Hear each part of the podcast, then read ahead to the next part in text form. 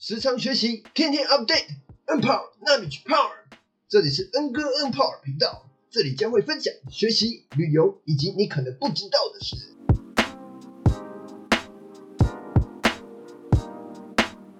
你知道怎么读书吗？读书对你来说又是什么样的意义呢？是学会跟自己相处，学会用不同角度去思考问题。读书对我的意义来说，我觉得书是一个低成本。高回报的投资，作者几年、几十年的精华都收录在里面。我们只要用少少的钱，几百块台币，就可以学学习到了。那学会如何更好的读懂一本书，并且去运用在你的生活上，这个得到的回报真的是非常难以估计，是非常有价值的。今天要分享的这本书《读懂一本书》，它的作者樊登是樊登读书的创始人。这个樊登读书呢，注册会员竟然超过了四千万，更是有二十二亿次的收听，是非常厉害的吧？那这本书它直接告诉我们如何选书，如何读懂书，如何画心智图，以及如何讲书。然后我的舌头要打结了。好，那第一个部分呢，选书，它在书中告诉我们，选书有一个原则，Tips 原则。TIPS 原则其实不用大概，就是不用全部都符合，只要大概方向就好了。Tips 法则呢，第一个 Tools，T O O L S 工具，就是给你一套完整的解决方法的书。像原子习惯，它就是很直接跟你说怎么样做习惯追踪，怎么样做习惯堆叠，怎么让提示显而易见。我这边就不多做说明了。大家可以去搜寻一下《原子习惯》这本书喽。那再来，ideas 理念是当有新发现或者是新的想法的时候，它就是诶是一个选书的不错的一个原则。像不用意志力来戒烟的这一本书，它就是讲说哦，我们都觉得说戒烟要靠意志力，要靠毅力才可以把它戒掉嘛。他没有这个人没有戒成功，就是他。意志力不足，他不够自律。不，这本书直接告诉你，不用意志力来戒烟。那再来，practicability，有点难念吧？P R A C T I C A B I L I T Y，practic，practic，practic，practicability，实用性，可用于这个日常生活的书，像高效人士的七个习惯。大家一定都耳熟能详，它这个七个习惯是可以直接用在你的生活上的。最后一个，scientificity，scientificity，s c i e n t i f i c i t y，谢谢大家接受我不 不不正统的英文。那拼音的话，你去查一下就知道什么意思了。它是科学性啊，就是当是有严谨的验证过程。然后避免这个归纳法的分享。归纳法是什么？像星座就是一个归纳法，就是就是说哦，什么样的类型的人，哦，什么样星座的人他是什么样的一个性格，什么样的个性，这其实是一个归纳法。那科学性呢，就是有严谨的验证过程，不是归纳法的。这个是可以当一个选书原则，Tips 原则。再来，第二，如何读懂一本书？首先呢，第一点就是读书要有基础。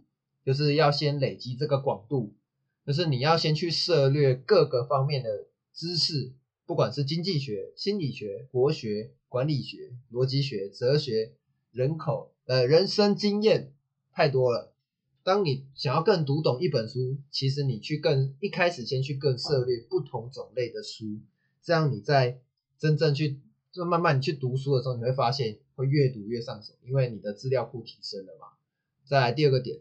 知识的自我反刍什么意思？就是挑战大脑，就是读书呢，一口气把它读完。你不要边读边画重点。哎，这个是这个想法是不是很跳痛呢？其实我也是觉得很跳痛，因为我一开始以前读书也是，哎，边读书边画重点。相信大家在当学生的时候也是被这样教导的。那为什么说不要边读书边画重点呢？就是让你就是你先一口气读完，认真的在当下读完。正念的读，然后你读完之后给自己不要马上就是思考他的这个呃课那个这本书的那个过程哦，你可以放个几天甚至一周，你再去思考说诶，我读了这本书，它里面是在大概大纲是在讲什么？这样你再来去回忆这本书，然后去构思这个心智图。心智图的部分呢，等下会跟大家说到这样。那更好，还有一个更好的方式，就是你读完书之后，你去把这个学习到知识去分享出来。当你要分享的时候呢，就是你会要把这本书呃，你内化，然后用自己的方式，呃，应该说自己读进去，你读懂了之后，用自己的话语翻成，有点像翻成白话文，然后分享给别人。哎，这就是你去消化吸收，然后再输出。这样会更提升你的吸收这个知识的这个效率，这样就是这个知识的反刍。那刚讲到划重点嘛，这边来补充一个，就是如何划重点呢？诶，有人可能会想说，哦，就是那个很棒的一些金句啊，或者是那些看起来很厉害的词，很很厉害的句子。诶，可是你想想看，你从以前到现在，你画那些句子，你有记得你画了什么吗？我想可能想不太起来吧。那到底应该怎么样画重点呢？我听我娓娓道来，下面有八个点啊，就是看哪些点有 get 到的时候再画就可以了。首先第一个点，概念被清晰界定时，哎，什么意思？清晰被概念被清晰界定，清晰界定，今天搞什么难念？像反脆弱，大大家可以去查这本书，反脆弱是什么意思？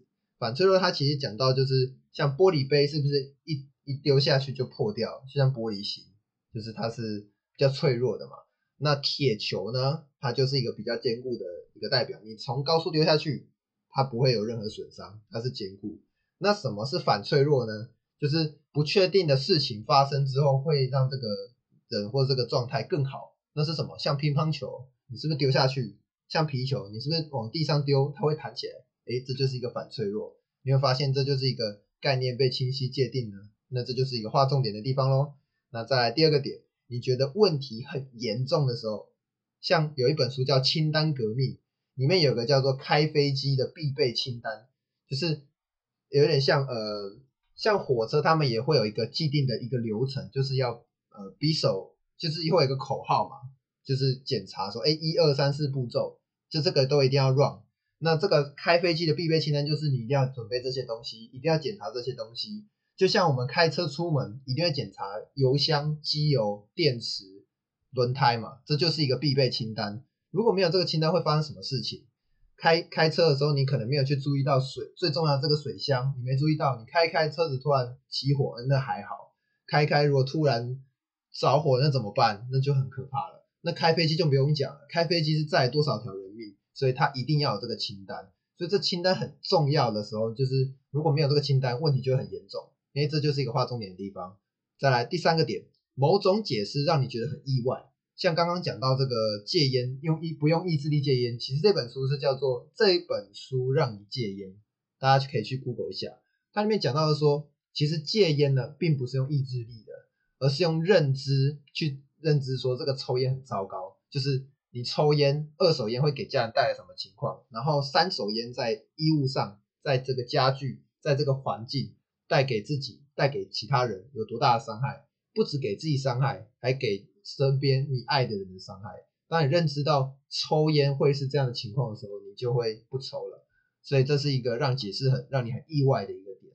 再来第四个点，很明显的递进关系。递递进关系就是层层推进，越挖越深越深。像《世界观》这本书，其实我没有没有读过，但是在在读懂一本书里面有提到，《世界观》这本书其实它是一个。就是哎，从有点像就是人类的历史吧，就是从一开始什么已知用火，然后到后来就是一层一层什么农业啦，然后工业啦，什么商业，就是一层一层递进的。哎，这就是一个划重点的一个地方。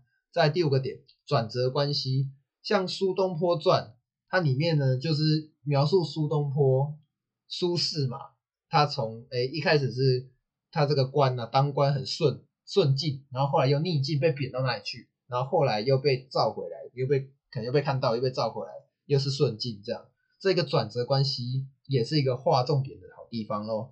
那在第六个点，不同面向，像《心流》这本书呢，它就是描述说，它描述一个定义，啊它会举例这个生活上各个层面、各个方面的这个应用，就是像体育、艺术、商业、生活。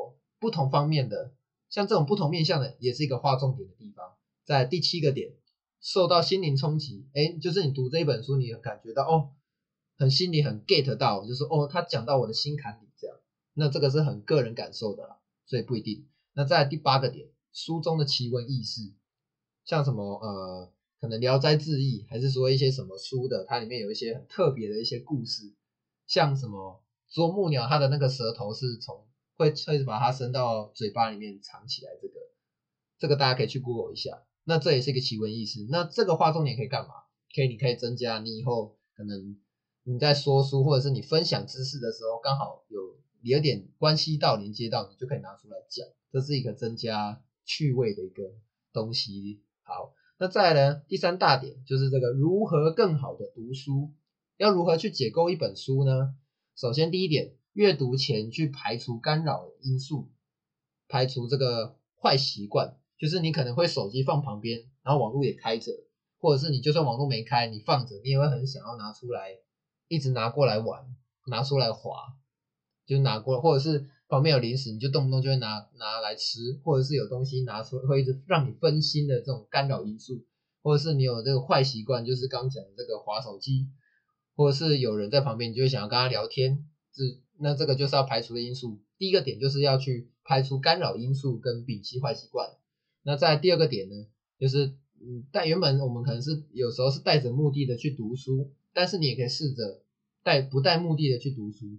就是你呵 今天有点口口口子一样，那不放下目的心去读书是什么意思？就是你读书的时候，你不要看到一个不认识的你就去查。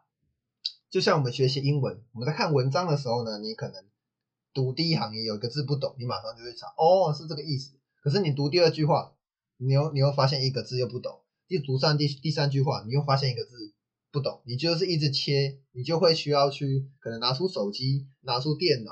呃，不是拿出手机或者是开网络，然后开始去查这个字，那这样就会中断了。那不如呢，你就是好好的哎读这篇文章，然后去猜你不懂那个字的那个意思。哎，这字就是一个可以增加你大脑的摩擦，就是可以增加你的思考咯。那再来第三个点，书的使命什么意思？就是这本书呢，它提出的什么样的问题？它的目的到底是什么？它是要让读者了解什么？那书中呢还有什么样的案例呢？或者是它提供了什么样的这个解决方法？哦，你这样去了解，就可以更好的去读懂读懂一本书喽。那最后呢，可以找到书中有一会有一句话总结，就是这本书的意义，就他这本书他希望读者读完之后会有什么样的感受，会有什么样的效果？对，那最后呃再来讲到这个画心智图喽，哎，大家是很期待啦。那第四个点呢，就是哎学会去画这个心智图。然后去掌握知识输出的方法。那先跟大家讲说怎么做咯。第一个，第一个不，第一个点就是要准备工具，其实很简单呐，不用说什么呃，当然你也可以用线上的那个心智图啦。但是这边讲的是就是文字版比较，就是纸本上就是直接用手写的啦，比较简单。就是你可以准备一个 A 四纸一张纸，然后黑色的水性笔一支这样。然后再来第二个点呢，就是。你把这个 A 四放在中间，然后呢，这个主题写在中间，可以是书名，可以是你想要讲的东西。再来第三个点，你每每写一个主每一个主题呢，用线去连接。然后第四个点就是你不用画图，你就是用文字去叙述，就是这个文字其实是呃简短，但是这个简短是可以连接到你大脑，就是你看到这个字就知道什么意思这样。那在第五个点呢，就是说通常会写七到十个组分支。就是它可能呃，就是大概呃七到十个不一样的分支啊，然后连在一起这样。如果有比较琐碎的知识点，你可以把它另外记在那个纸的旁边这样。那讲完了写画的方式呢，再来要讲到思路喽。第三个部分就是说你在做这个心智图会要有什么样的思路，主要会有两种。第一个呢，就是去根根据这个书本的章节结构进行划分。你可以按照它的那个章节大纲，然后一二三四，然后按照顺序呃画出这个心智图，可以。那在第二个点呢，就是你根据自己读完后理解的内容去重新解构。就是说你真的去读完，你会发现到这本书呢，它其实不一定是起承转合，它不一定是按照顺序这样解说的。你会发现到说你其实可以把哪个部分跟哪个部分融合，你可以把后面移到前面，把中间移到后面，就是你会发现，哎，你真正读读完这本书，你理解之后会，它其实是可以做这个顺序调动的。那这个方式其实是比较难一点，就是你要真的更加的读懂这本书，才去可以去解读。就像我读这个读懂一本书这本书呢，好绕口，我读这本这本读懂一本书呢，我有发现到它其实前两章是在讲讲书的心心理层面，然后后面他才开始讲读书，然后解构书，然后画心智，最后是画心智图喽。那我就把它做一个排列，就是我理解就是，我觉得大家其实比较想知道是怎么样去读书。那讲书其实是比较可能少部分，或者是像我会想知道的部分，那我就会把它放在后面。好，那在第四个部分呢，就是说你画心智图的语言其实会有两个特点。第一个呢，就是你用自己的语言去描述啊，就是你你去读这个书，你理解之后，你会有自己的语言嘛，就是自己的白话文，然后你用这个方式去写。那在第二个点呢，就是说你有自己的解读逻辑，像作者他写这本书呢，他就是有。一套逻辑嘛，但是你可以按照自己的理解，自己去做重新的排列，然后画出这个心智图。那这个心智图呢，通常都是比较画的那个人比较看得懂的，因为你是按照自己的结构，按照自己排序，所以就是你要按照自己的排序啦。那如果你一开始不知道，你可以先从这个书本章节按照这个按照这个顺序，然后后来发现哎哪个部分可以融合，你再做一些调整，自己去解构。那以上呢，就是我刚，就是我分享读书的部分。那因为这个时时间的关系，已经来到了十六分多了。那关于怎么讲书的部分呢？如果讲书的部分呢，我会将在下一集跟大家分享。好，那最后帮大家总结一下，就是，哎，第一个选书 tips 法则，就这只要符合其中几个就好，一个两个都可以，但是不用全部。第一个 tools。工具就是给你一套解决方法。第二呢，理念 ideas 就是有新的发现或者是新的想法。第三呢，practicability 就是实用性，就是可以应用在你日常生活的，你就可以选这本书喽。那在第四个就是 sci scientificity 科学性，就是有严谨这个验证过程的，而不是归纳法的，这是可以拿来，这是可以选书的一个标准。在第二点。如何读懂一本书？那它有两个部分，就是，哎，读书要有基础，就是你先去累积广度，你先去读各种不一样的书，先去累积你的广泛度，这样。然后再第二个，知识的自我反刍，就是你读书呢，一口气读完，你不要边读边画重点，你可以读完之后，隔一段时间，看你想要隔几天，或是隔一周，然后你再去思考说，哦，我读了这本书，它里面是讲的什么？然后你去试着去做这个心智图。那心智图的部分呢？大家等下大家可以回，可以倒转到我讲怎么画心智图的部分。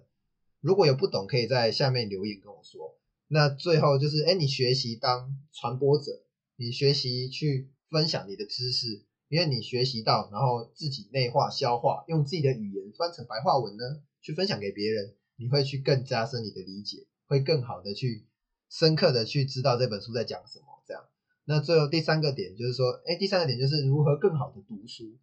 首先第一点，哎，阅读前你去排除这个干扰因素，像手机或者是任何因素，然后再来呢，你去摒弃这个坏习惯，就是不要有划手机或者是你会任何会干扰你的这个坏习惯。那在第二个点，去放下你的目的心，就是你看书就是直接看到底，你不要看到一个字不懂就去查。在第三个点，就是你去知道这个书的它的使命是什么。他到底他的目标是要干嘛？那他的案例有什么？那还有给你什么样的解决方法？然后其中会有一句话是可以总结这本书的。那在第四个点，如何画心智图呢？首先你去准备这个 A A 四一张，A 四纸一张，然后黑色水性笔，你可以用蓝笔都可以。然后在第二个点，你把 A 四第二个步骤，你把 A 四放在横哦横横横着放，主题写中间，然后你彼此每个组。每个那个那个主题每个字全部用线连接这样，然后写大概七到十个分支就够了。那再来呢，第三个部分就是你做心智图的两个思路，就是你根据书的章节去排列，或者是你透过自己理解来绘制来画这个心智图都可以。在第四部分就是构建心智图的语言会有两个特点，就是第一个，你用自己的语言、自己的理解去去描述，然后再来第二个，就是用自己的解读再去重新排列。好，以上是我读懂一本书的心得分享，关于读书的部分。下一集呢会跟大家分享讲书的部分，请请帮我留下这个五星好评，并在留言区或者是私信我 IG。告告诉我，就是你学到什么，或者是你有得到什么这样。那我的 I G 是 J A Y H U A N G 一零零一，跟我聊聊，就是你是怎么样读书的呢？说不定你有不一样的方式，可以跟我交流交流。想获取第一手消息，赶紧按赞、订阅、分享吧，跟恩哥一起成长吧！时常学习，天天 update，二跑，那你去泡。